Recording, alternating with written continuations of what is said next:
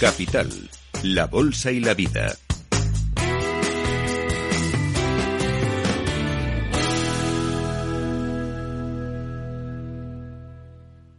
Buscamos análisis sobre el momento actual que vive la economía española, cómo enfrentamos el ejercicio 2023, si la inflación va a seguir lastrándonos, si la debilidad de la economía europea va a seguir lastrándonos. Es un placer charlar con Valentí Pitch. Él es el presidente del eh, Consejo General de Economistas. Valentín, gracias por atender eh, a los micrófonos de Capital Radio. ¿Qué tal? Muchas gracias a vosotros. Hombre, a ver, para ir directamente al tema, eh, estamos empleando muchas veces la palabra incertidumbre, ¿no? Es, es, es bueno que, es que recordemos varias cosas. Es bueno, primero, que no solo la pandemia, no solo la guerra, es que prácticamente vivimos desde la crisis y las medidas que se hicieron en el año 2008, 2009, 2010, 2012, tenemos una, una economía pues eh, muy muy ayudada, muy ayudada desde el punto de vista monetario. Entonces hay, hay, que, hay que ver que es un proceso muy largo, que,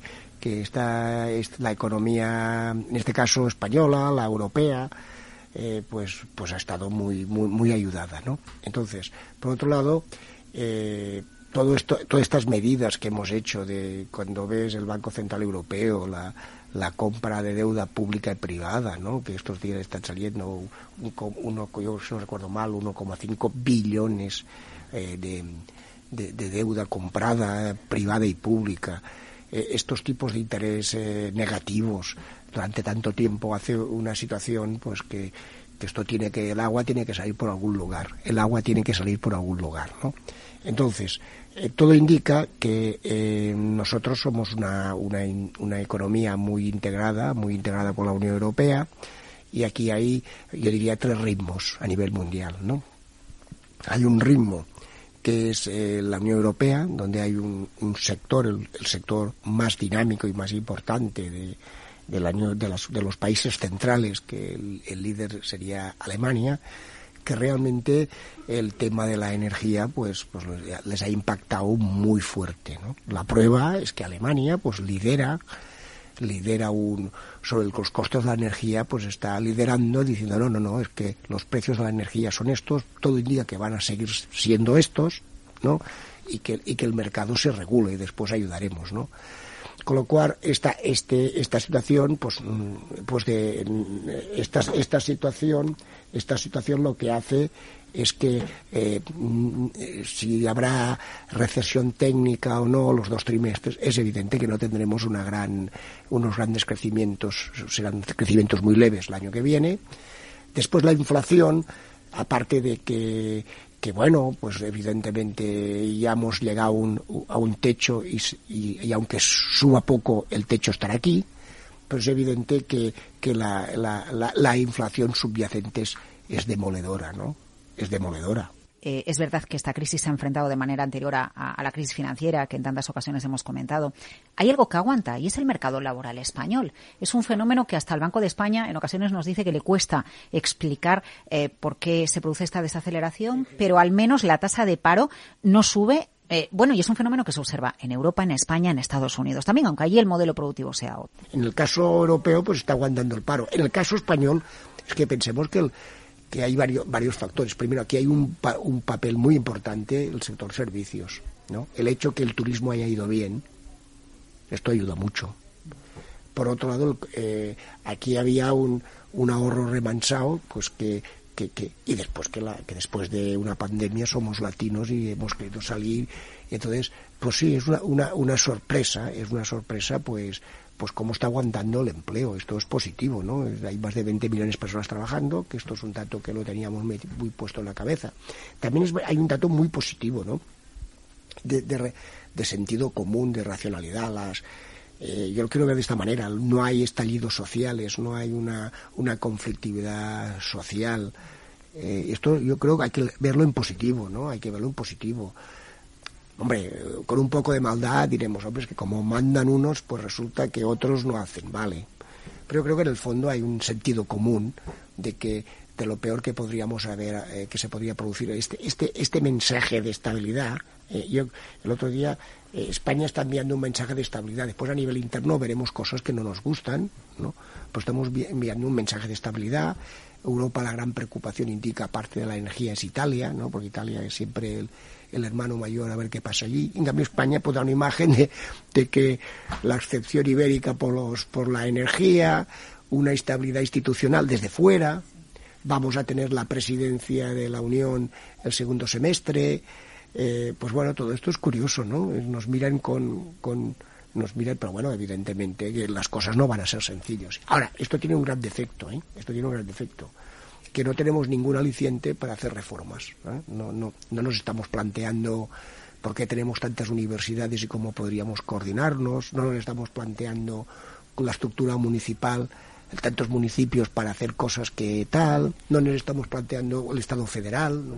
Eh, o no nos estamos planteando, o sí nos lo hemos planteado, pero no sé si se ha hecho lo que se debería que de verdad se reindustrializara la economía española. En el año 2000 suponía más del 18% del PIB, ahora supone algo más del 15%. Se habló mucho de reindustrializar cuando llegó el COVID, con los problemas incluso de la cadena de suministro. Fíjese usted, uno de los PERTES está centrado en los microprocesadores, porque se pone en evidencia y hay fábricas españolas de vehículos que paran por la falta de suministros. La industria española es potente, pero está muy lejos de los tres grandes players europeos, que son Italia, Francia y Alemania. ¿Qué tenemos que hacer para que de verdad la industria gane peso en la economía española? Bueno, eh, tenemos una gran ventaja, somos de los países más digitalizados del mundo, con una estructura, al menos la verdad es que somos unos país muy digitalizado.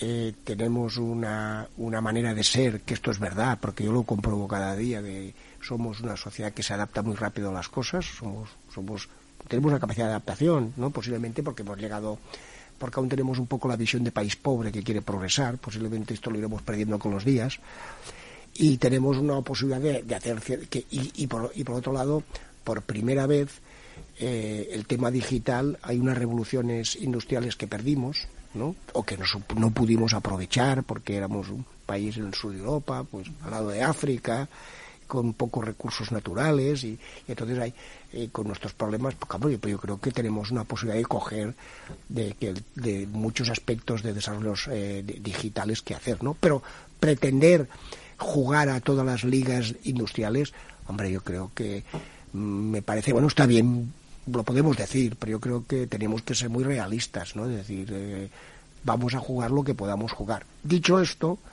pues pues pues yo el, tendríamos que ver pues bueno qué podemos hacer para ayudar a las empresas que, que, reinvierten pues a tope.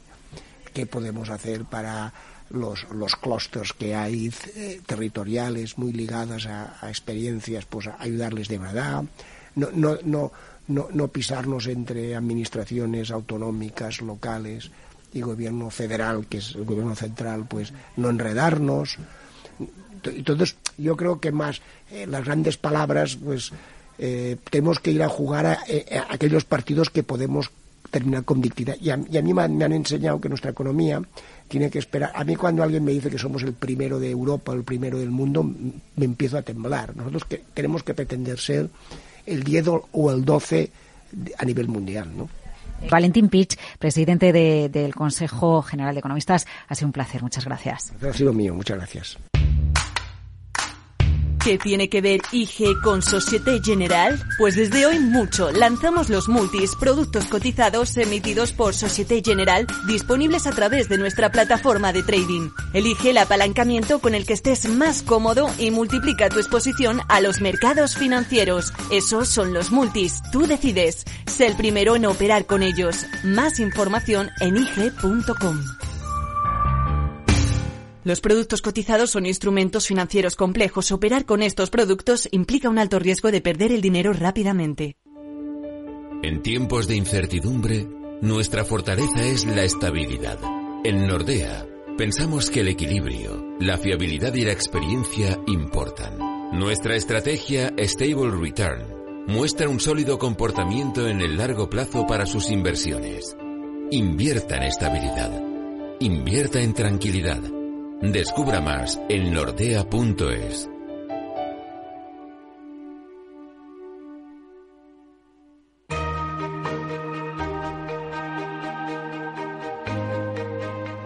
La entrevista capital.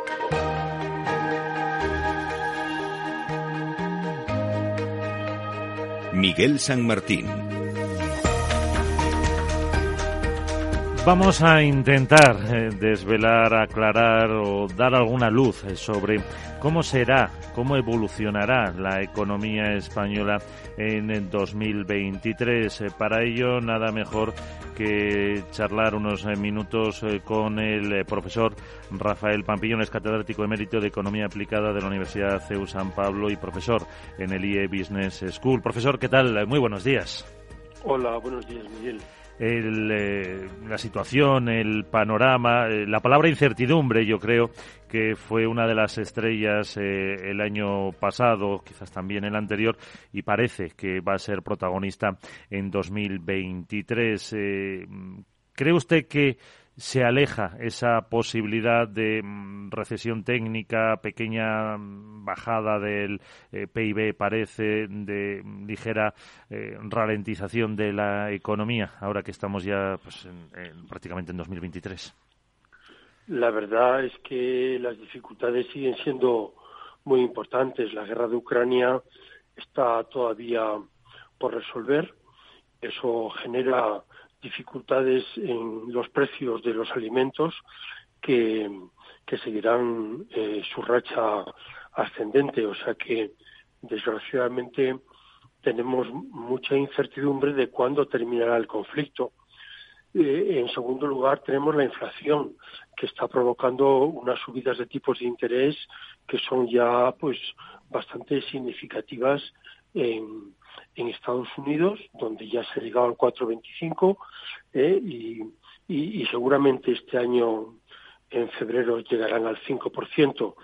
Estados Unidos que tiene una inflación solo del 7%, pero nosotros los eurozónicos tenemos una inflación del 10% y nuestro tipo de interés está muy bajo todavía, 2,5 y probablemente en febrero eh, el Banco Central Europeo lo suba a 3. Por tanto, tenemos un problema que es la guerra de Ucrania, un segundo problema la inflación, la subida de tipos que supone mayores costes financieros para las empresas y para las familias que tienen créditos, sobre todo créditos hipotecarios, y eh, el, mercado energético parece que se está resolviendo, pero en cualquier momento pueden empezar a subir otra vez los precios de las energías. O sea que tenemos muchos problemas, incluido también el último de qué va a pasar con China y con los posibles millones de muertos que puedan ocurrir, todavía no, pero en el año eh, que entra, pues puede ser que China tenga dificultades en sus cadenas de suministro porque gente que trabaja en empresas chinas no podrá acudir a su puesto de trabajo. O sea que tenemos bastantes incertidumbres sobre lo que va a ocurrir este año que entra.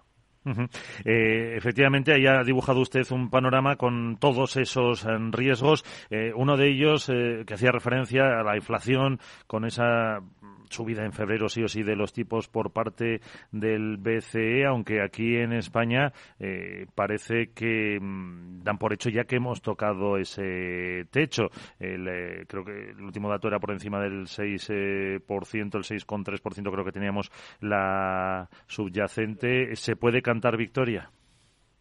Bueno, nunca se puede cantar victoria cuando la subyacente está en el 6,3 puede ser que la otra, que la general esté en el 6,7 y que hayamos bajado mucho, sin duda, pero eh, tener una inflación subyacente que es la que marca el camino, que es la que marca tendencia, es algo realmente preocupante.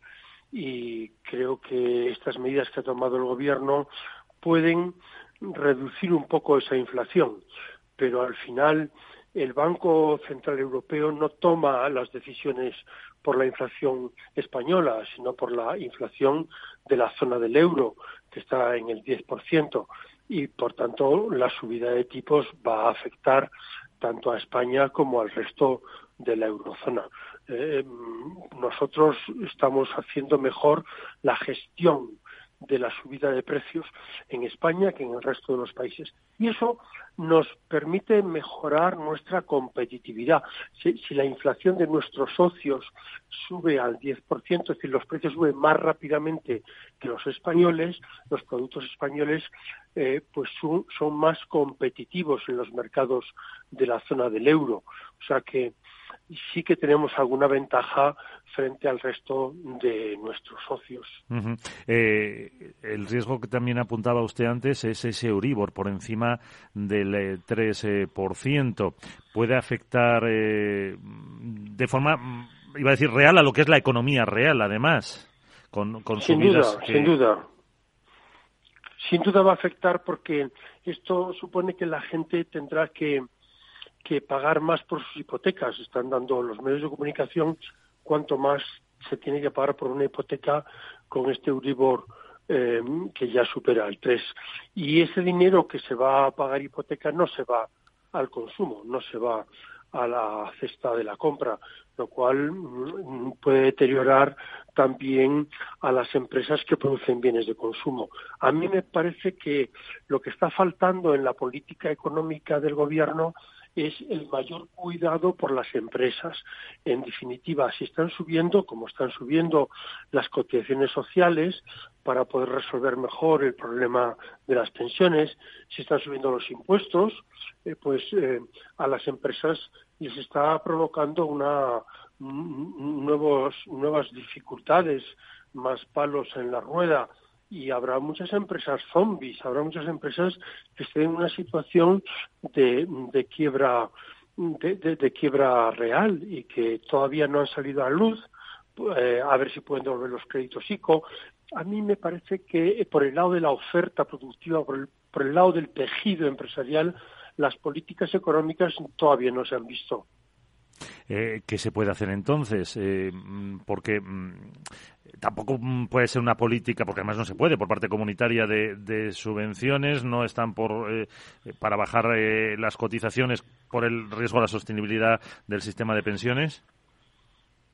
Pues mirar por la competitividad, mirar por cómo se conecta mejor el sector público investigador, es decir, que gastan el 40% del gasto en I+D se, hace en, en las en, en, el sector investigador que depende de las universidades y del gobierno, cómo conectar eso con las empresas, cómo proveer de tecnología al, al, tejido empresarial, cómo comunicar mejor eh, las necesidades que tienen las empresas de capital humano, las necesidades que tienen de trabajadores, por qué se produce esa esquizofrenia en el mercado de trabajo que tenemos casi tres millones de desempleados y a la vez tenemos un conjunto de empresas que declaran que no encuentran personas para trabajar. ¿Cómo, cómo podemos em, em, cambiar esa situación eh, tan anómala eh, que, que convive un número importante de parados con un número eh, y, también importante de, de, puestos de trabajo libres, de vacantes. Claro, pero eso eh, casi es un problema estructural de España, si me apunta. Sin duda, es un problema estructural, pero que hay que ponerle cuanto antes eh, solución, es decir, de cómo mejorar la formación profesional y como hace en Alemania la formación profesional dual para que eh, los, los que se incorporan al mercado laboral primero mm, tengan sueldos más bajos, porque lógicamente no tienen experiencia y si sube el salario mínimo en enero, que es, ya, ¿eh? el gobierno tendrá que tomar esa decisión de la subida del salario mínimo, pues probablemente para los jóvenes se podría tener un salario mínimo que se adecuara más a lo que las empresas pueden pagarles. Y eso eh, son, son trabajos de, cirugía fina eh, para solucionar un problema que tienen eh, nuestros, nuestras corporaciones, sobre todo las, las empresas pequeñas que necesitan expertos, yo qué sé, pues en, en baterías para coches o en, para los coches eléctricos, es decir, hay diversos sectores donde no encuentran no encuentran trabajadores. Eh, bueno, el margen, la subida parece sí o sí, porque eh, la COE aceptaría 1.040, 1.082 proponen los sindicatos, o sea que, que la, la subida la, la, vamos a tener yo creo que, que seguro este, este 2023. Eh, se aprobará a lo mejor en febrero, en febrero o marzo, pero tendrá efecto retroactivo seguro desde el 1 de enero, como ha pasado en otras ocasiones. O sea, en ese sentido. Pues, eh, don Rafael Pampillón, una pregunta más. ¿Qué pasa cuando los votantes pierden la paciencia? Casos radicales de política económica, que es el último libro que ha publicado usted este año, en el que analiza, pues, eh, cómo los votantes, vamos a decir, reaccionan al descontento en política económica, ¿no?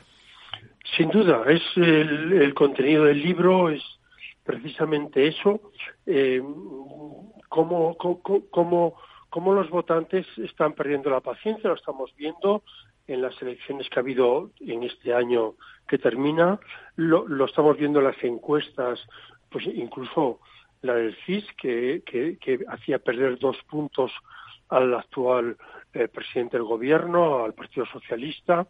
Sabemos que hay una tendencia a, votar más a, la derecha, porque la izquierda pues eh, tiene que soportar el descontento de muchos votantes que ven que se pierde poder adquisitivo, que cada vez están pagando más por sus hipotecas y cómo sus empresas tienen dificultades para seguir adelante porque falta esas políticas de oferta. O sea que a mí me parece que este año 23 va a ser un año electoral, lo estamos viendo en las medidas que está tomando el gobierno para conseguir votos y, eh, y ahí veremos en qué medida los votantes han perdido la paciencia.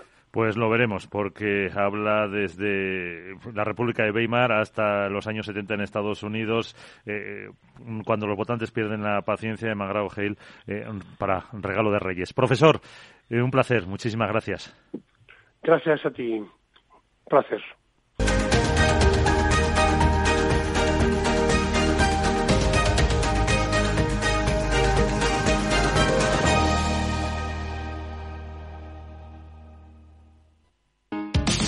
Te da por cambiar de banco, Santander te lo pone fácil. Hacerte cliente es tan sencillo y rápido que lo puedes hacer estés donde estés, que para algo es una cuenta online. Y además, te llevas 150 euros si traes tu nómina antes del 2 de diciembre. Consulta condiciones en bancosantander.es. Santander, por ti, los primeros. Pa, pa, para, pa. ¿Busca un broker de confianza? Con CMC Markets obtendrá acceso a más de 12.000 mercados a nivel mundial, estando siempre respaldado por nuestro equipo local. Opere en CFDs sobre el DAX, Dow Jones, IBEX, oro o acciones con un broker regulado supervisado por la CNMV. Opere con el mejor. Pruébelo sin compromiso con una cuenta demo. Entre en cmcmarkets.es o llame al 911 140 700. CMC Markets, más de 30 años al servicio de los inversores. Los CFD son instrumentos complejos y están asociados a un riesgo elevado de perder dinero rápidamente debido al apalancamiento. El 77% de las cuentas de inversores minoristas pierden dinero en la comercialización con CFDs con este proveedor. Debe considerar si comprende el funcionamiento de los CFDs y si puede permitirse asumir un riesgo elevado de perder su dinero. Capital, la bolsa y la vida.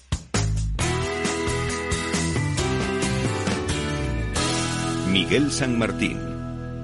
Y otra de las eh, cosas que nos trae el 2023 es el impuesto a los plásticos. Entra en vigor este nuevo impuesto especial sobre los envases de plástico no reutilizables a pesar de la oposición de muchas empresas o de muchos sectores. Por ejemplo, la gran patronal del consumo eh, dice que es echar más gasolina al fuego, que hará subir más los precios en un momento de elevada inflación y restará competitividad a las empresas españolas y reclamaban pues el intentar aplazar eh, su cobro hasta 2024. Otra patronal, la que engloba por ejemplo a Mercadona o a Consum, advierte que este impuesto añadirá un punto más al IPC en 2023. El nuevo gravamen va a encarecer la cesta de la compra, dice, hasta 900 millones y afectará más en los productos más.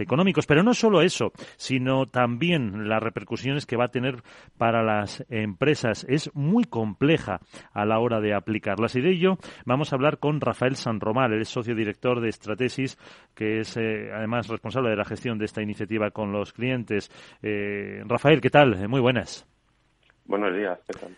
Eh, un eh, impuesto que mm, es complejo desde el punto de vista de adaptación de las empresas. ¿Por qué?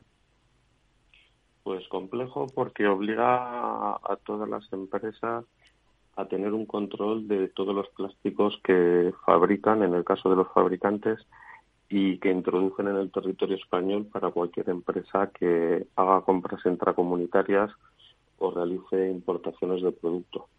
Eh, como ejemplo, por ejemplo, eh, una empresa que traiga un contenedor de China está obligada a comunicar a la agencia tributaria todos los kilos de plástico que lleva ese contenedor.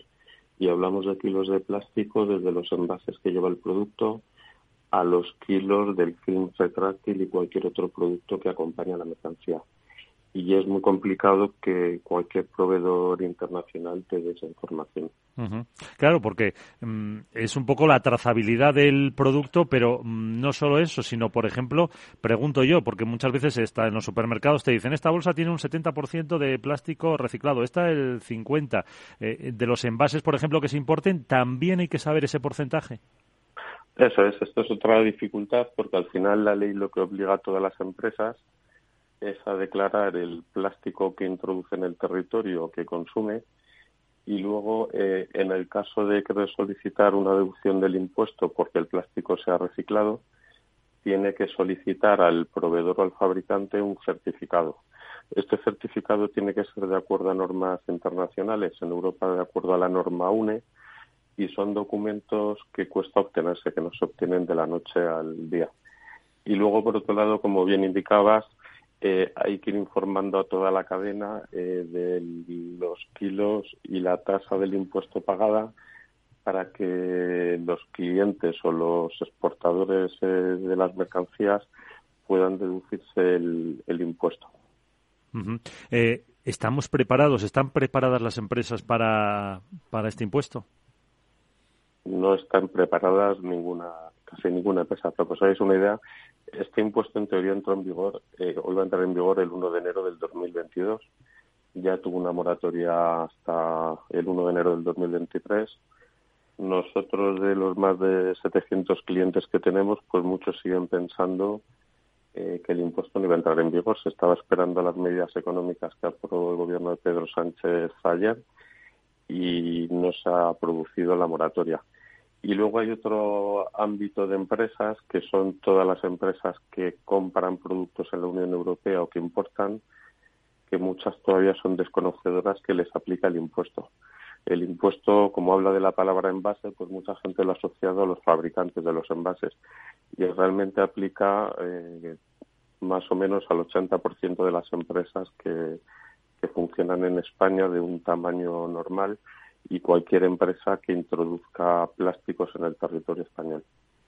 Claro, porque es que eh, estamos hablando eh, mm, plástico, que son botellas, bidones, garrafas, eh, los, las bandejas separadoras, los fils de los alimentos, las eh, pues esas bandejitas también que metemos en el supermercado, el pollo, pero también incluso las anillas de las latas de refresco, cintas para embalar, cuentan ustedes que son una cantidad de productos ingente y que yo creo que el que, mm, aunque sea un pequeño autónomo, cualquier gran empresa, o sea, toda la cadena eh, trabaja con algo de plástico. Efectivamente, al final. Y luego eh, la definición de plástico, de acuerdo a la ley, habla de un polímero orgánico y, por ejemplo, tenemos el poliestireno, que es el corcho blanco, que, se, que se utiliza para proteger, por un lado, eh, todo lo que son electrodomésticos o productos de electrónica y también se utilizan para mantener el frío en la cadena eso también es un plástico y eso también es relevante para el pago del impuesto. Al final son muchísimos productos y que muchas veces el, impacto que va a tener es muy pequeño, sobre todo lo que es el, el embalaje secundario y terciario que acompaña a la mercancía. Con lo cual, pues eso, parece que va a haber eh, un pequeño caos y, eso que hablábamos eh, de las eh, fabricantes que adquieran bienes en la Unión Europea o importen bienes. Si traemos los famosos contenedores de China, ¿también se aplicaría este, este impuesto? Porque allí yo creo que seguir la trazabilidad es misión imposible. Es misión imposible y de hecho es curioso porque cuando llega el contenedor a la aduana, nosotros, eh, la empresa española, es el contribuyente y es el que tiene que declarar en el DUA de la importación los kilos de plástico que lleva ese contenedor, con lo cual el, el dar una cifra totalmente exacta es complicada y luego, por otro lado, que un proveedor chino sea capaz de darte un certificado oficial diciendo que, que, un porcentaje del plástico reciclado para que no tribute, pues también va a ser muy complejo. Al final, hay muchas empresas que están viendo que el, la gestión de todo este procedimiento, que es complejo porque hay que informar tanto en la compra como en la venta a los clientes, el coste que va a tener es mayor que el pago que van a realizar a la agencia tributaria. eh, entonces, eh, la agencia tributaria eh, va a tener algún, no sé si es la palabra, eh, manga ancha o, o, ha dado algún tipo de plazo, porque creo que en alguno de estos impuestos, eh, mm, creo que hasta nos vamos hasta junio para, para que se adapte del todo o no. Bueno, eh, hay una pequeña. Este es un impuesto que hay que presentar unos libros a la agencia tributaria. No solo el pago del impuesto, sino hay que de, eh, reflejar eh, a través de unos formularios en la agencia tributaria de forma mensual los movimientos que se han producido de compra, de exportación o de fabricación del plástico. Entonces, eh, esto al final lo que va a obligar a las compañías es a tener una servidumbre de unos documentos que tienen que presentar a principios de febrero. La agencia tributaria ha dicho, bueno, pues te permito que los libros los presentes a partir del mes de junio, pero lo que es cierto que para calcular el valor del impuesto, que al final lo que tenemos que declarar son kilos de plástico y en función de los kilos de plástico una, una cuota, es muy difícil calcular exactamente los kilos de plástico sin tener estos libros que se pueden presentar en junio. Conclusión, que la empresa que se arriesga a presentar el libro en junio, pues se enfrentará a que no le cuadre la liquidación que ha hecho en el mes de febrero con los valores que ha puesto luego en los libros en, junio. Y, pero eh, sí, no le una duda, porque si lo eh, presentamos, vale, presentamos los libros en junio, pero claro, en junio tienes que presentar eh, todo lo que llevamos de año, me refiero, enero, febrero, marzo. eso es. Vale, vale. Hay, que hay que presentar los seis libros y lo normal es que en junio, cuando ya tengas el sistema preparado, pues el, el valor de los kilos que hayas calculado de acuerdo a la herramienta pues no será lo mismo que has declarado pues con mecanismos manuales o con una hoja de cálculo y probablemente pues ya saltará una primera alerta a la agencia tributaria. eh, hay que decir que no lo había comentado, si no me equivoco, es 0,45, o sea, 45 céntimos por kilo, por kilo. de plástico no reutilizable, ¿no? Eso es, 0,45 por kilo. Esto, por ejemplo, eh, si pensamos en una botella de litro y medio de cualquier bebida que compramos en un supermercado, una botella pues tendrá unos 35-50 gramos de peso. Y esto hemos calculado que tendrá una repercusión eh, de dos céntimos de euro por, por botella. Entonces, bueno, para bebidas, por ejemplo, como el agua, que es un producto de muy bajo coste, el impacto va a ser más alto que un 1% del coste. En el caso de los refrescos, pues será menor. Y también es cierto que hay algunas multinacionales que ya toda la botella es de plástico reciclado. Aquí creemos que donde va a afectar mucho el impuesto es a las empresas que comercializan marca blanca, porque son productos de mucho menor coste y porque probablemente no hayan tenido la capacidad de, utilizar plástico reciclado, que al final es más caro que el otro plástico. Claro, que al final, eh, por un lado, por el plástico, el coste del plástico reciclado o por el coste del impuesto, eh, al final se ve repercutido. Y, y, luego, bueno, esto ya lo digo yo, si a los fabricantes de, de, refrescos también se le une el impuesto a las bebidas azucaradas que está en vigor, pues al final eh, suben los precios y al final también los consumidores son los que lo, lo acaban pagando. Eh, una, una duda, eh, Rafael, ¿esta es una normativa que se aplica en, en la Unión Europea? o eh, no sé si es una transposición de alguna directiva o es un impuesto que, que es, vamos a decir, genuinamente español?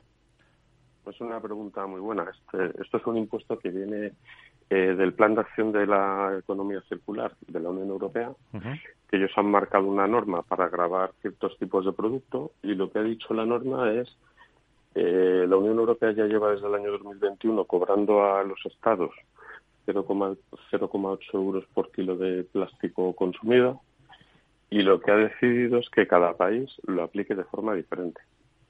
Entonces, aquí tenemos otra dificultad a medio plazo para todas las empresas españolas que operan en varios países de la Unión Europea y es que cada país tiene libertad de aplicar o no el impuesto, definir quiénes son los contribuyentes, el kilo, lo que se va a pagar por kilo de plástico, las exenciones, etcétera. Y a día de hoy eh, estaba previsto también que en enero entrase en vigor en Italia y lo que ha pasado en Italia es que con el cambio de gobierno pues han dado marcha atrás. Y el único país que ya no es Unión Europea, que es el Reino Unido, eh, lo aplicó eh, desde el momento antes de producirse la salida de la Unión Europea. Ya tenía la norma definida y a día de hoy sí está operativo en el Reino Unido. Pero el impuesto en el Reino Unido se calcula de una forma mucho más laxa, más sencilla y sobre todo que quita del impuesto a los pequeños contribuyentes. En el Reino Unido hay que tributar para empresas que consuman un mínimo de 5 toneladas, de 10 toneladas, y en España el mínimo para declarar son 5 kilos de plástico al mes, es casi el consumo de uso doméstico pues de las personas que compran, por ejemplo, por internet. Sí, o lo que se compra a lo mejor no eh, la carne en mostrador que se llama, sino la carne en las propias bandejas que tiene, pues, por, eh, ejemplo, que tiene el fin, que tiene, pues eso, eh, la, la bandejita o, o, eso con lo cual que, que, vamos que cualquiera cualquiera lo tenemos. Pues interesante reflexión que nos ha dejado Rafael San Román, que es el socio director de Stratesis, una consultora tecnológica que está llevando soluciones para este y otros clientes de este tema en todo el mundo. Muchísimas gracias por estar con nosotros, que les vaya bien y hasta una próxima ocasión. Muchas gracias a vosotros. Un saludo. Capital, la Bolsa y la Vida.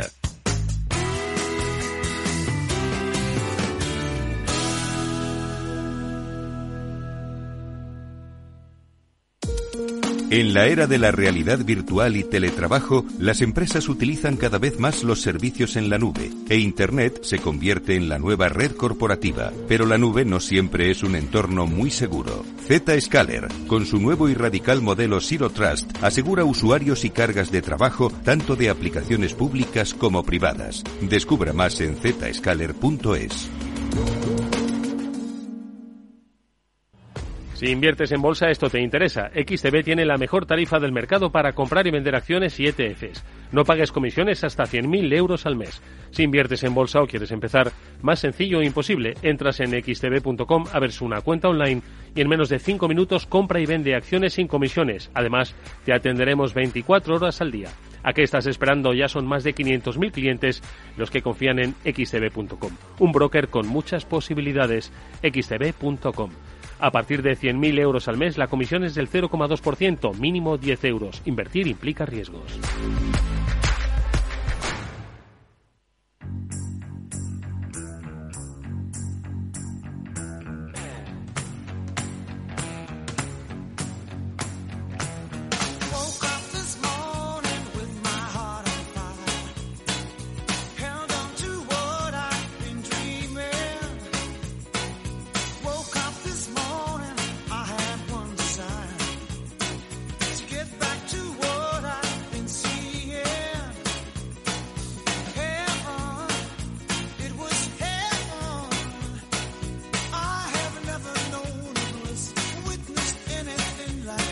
Capital, la Bolsa y la Vida.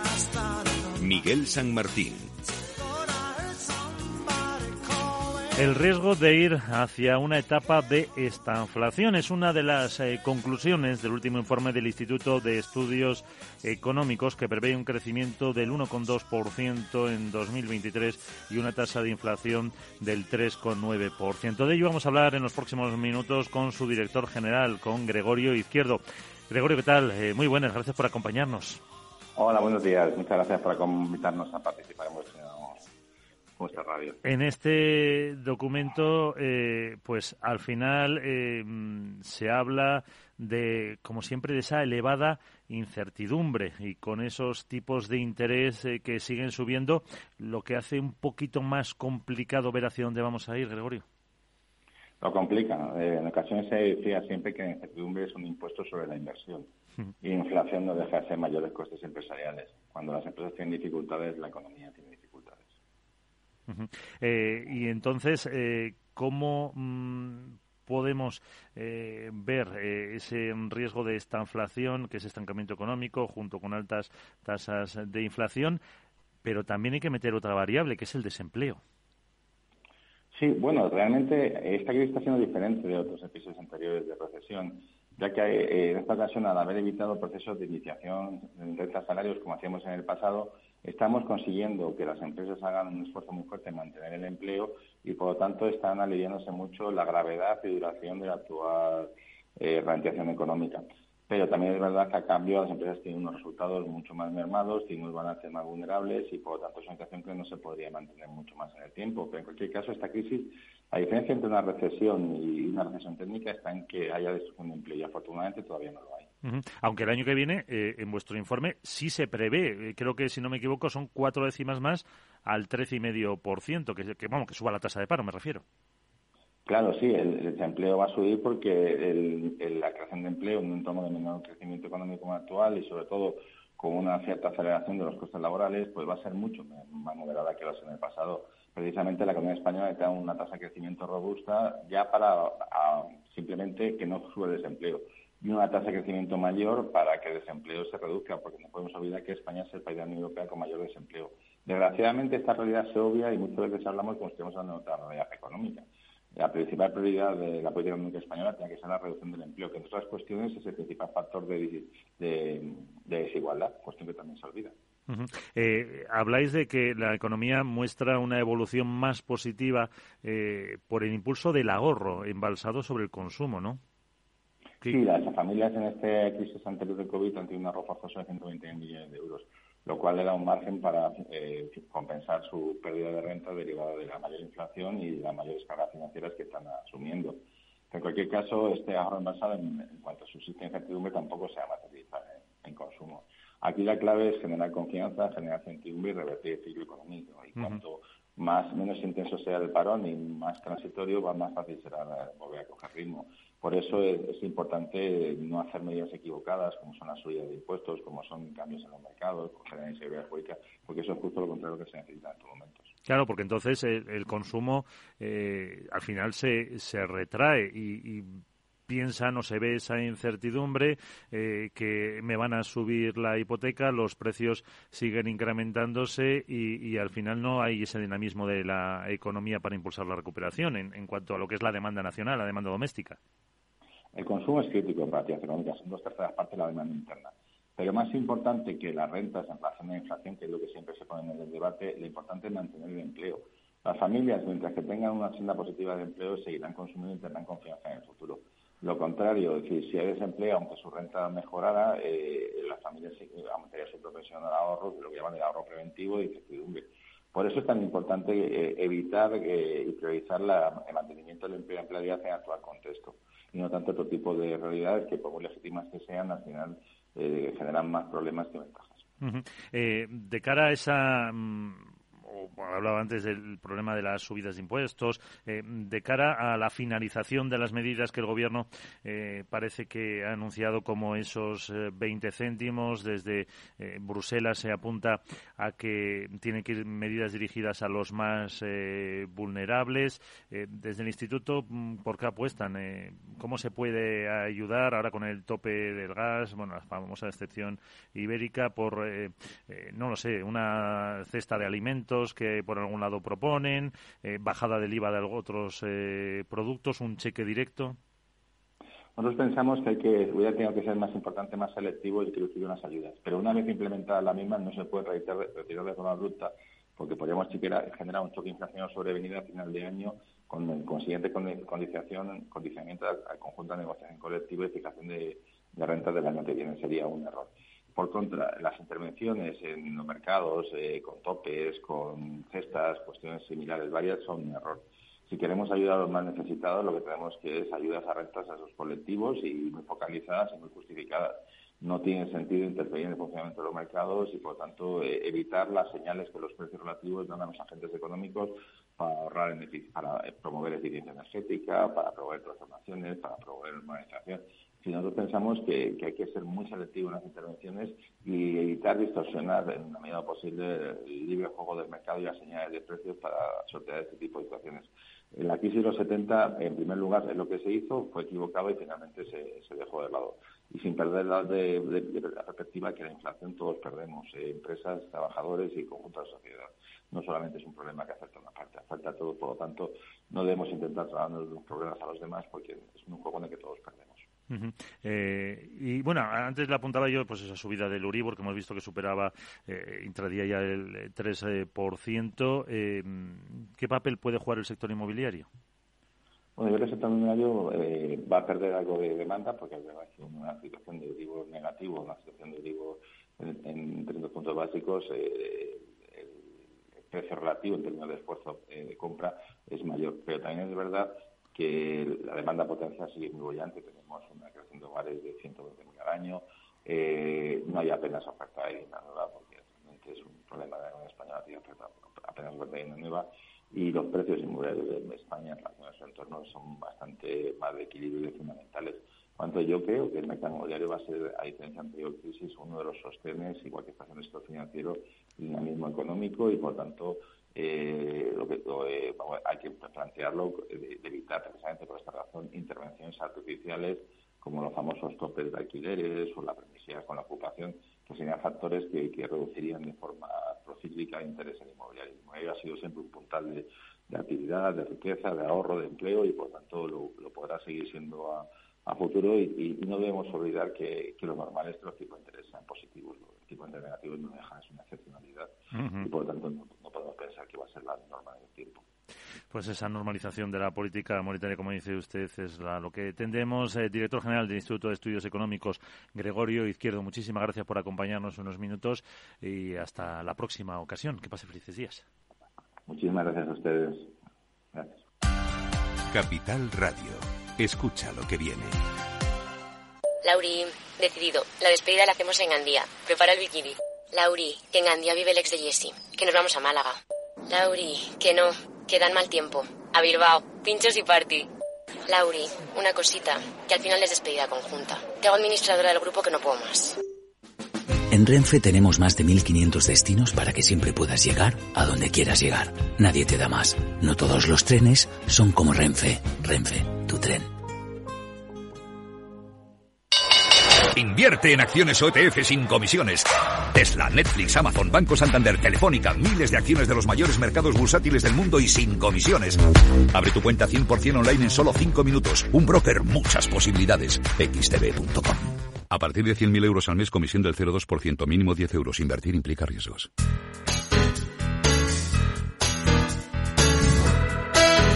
Capital Radio, música y mercados.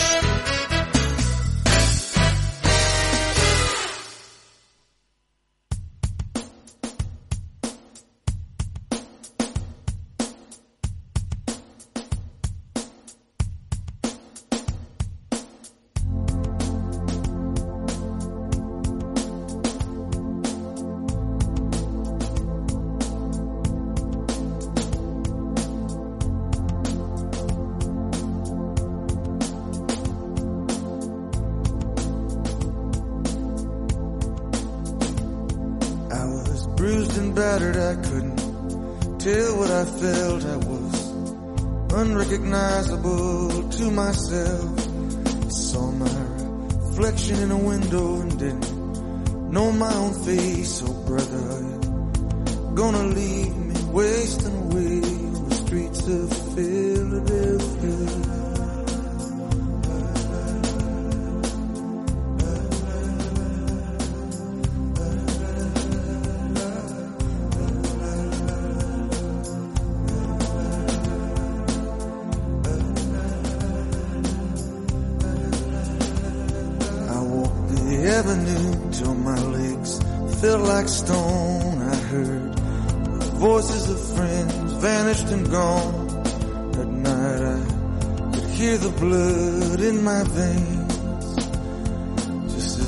black and whispering as the rain on the streets of Philadelphia.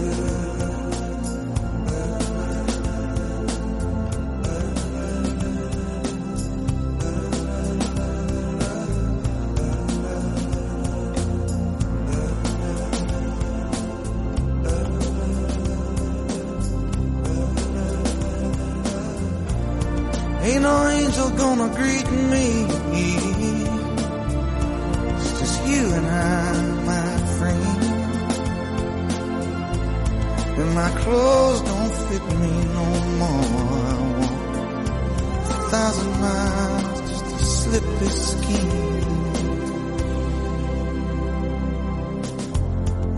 Is falling, I'm blind awake. I can feel myself fading away. So receive me, brother, with you, faithless kiss, or will we leave each other alone like this on the streets of Philly?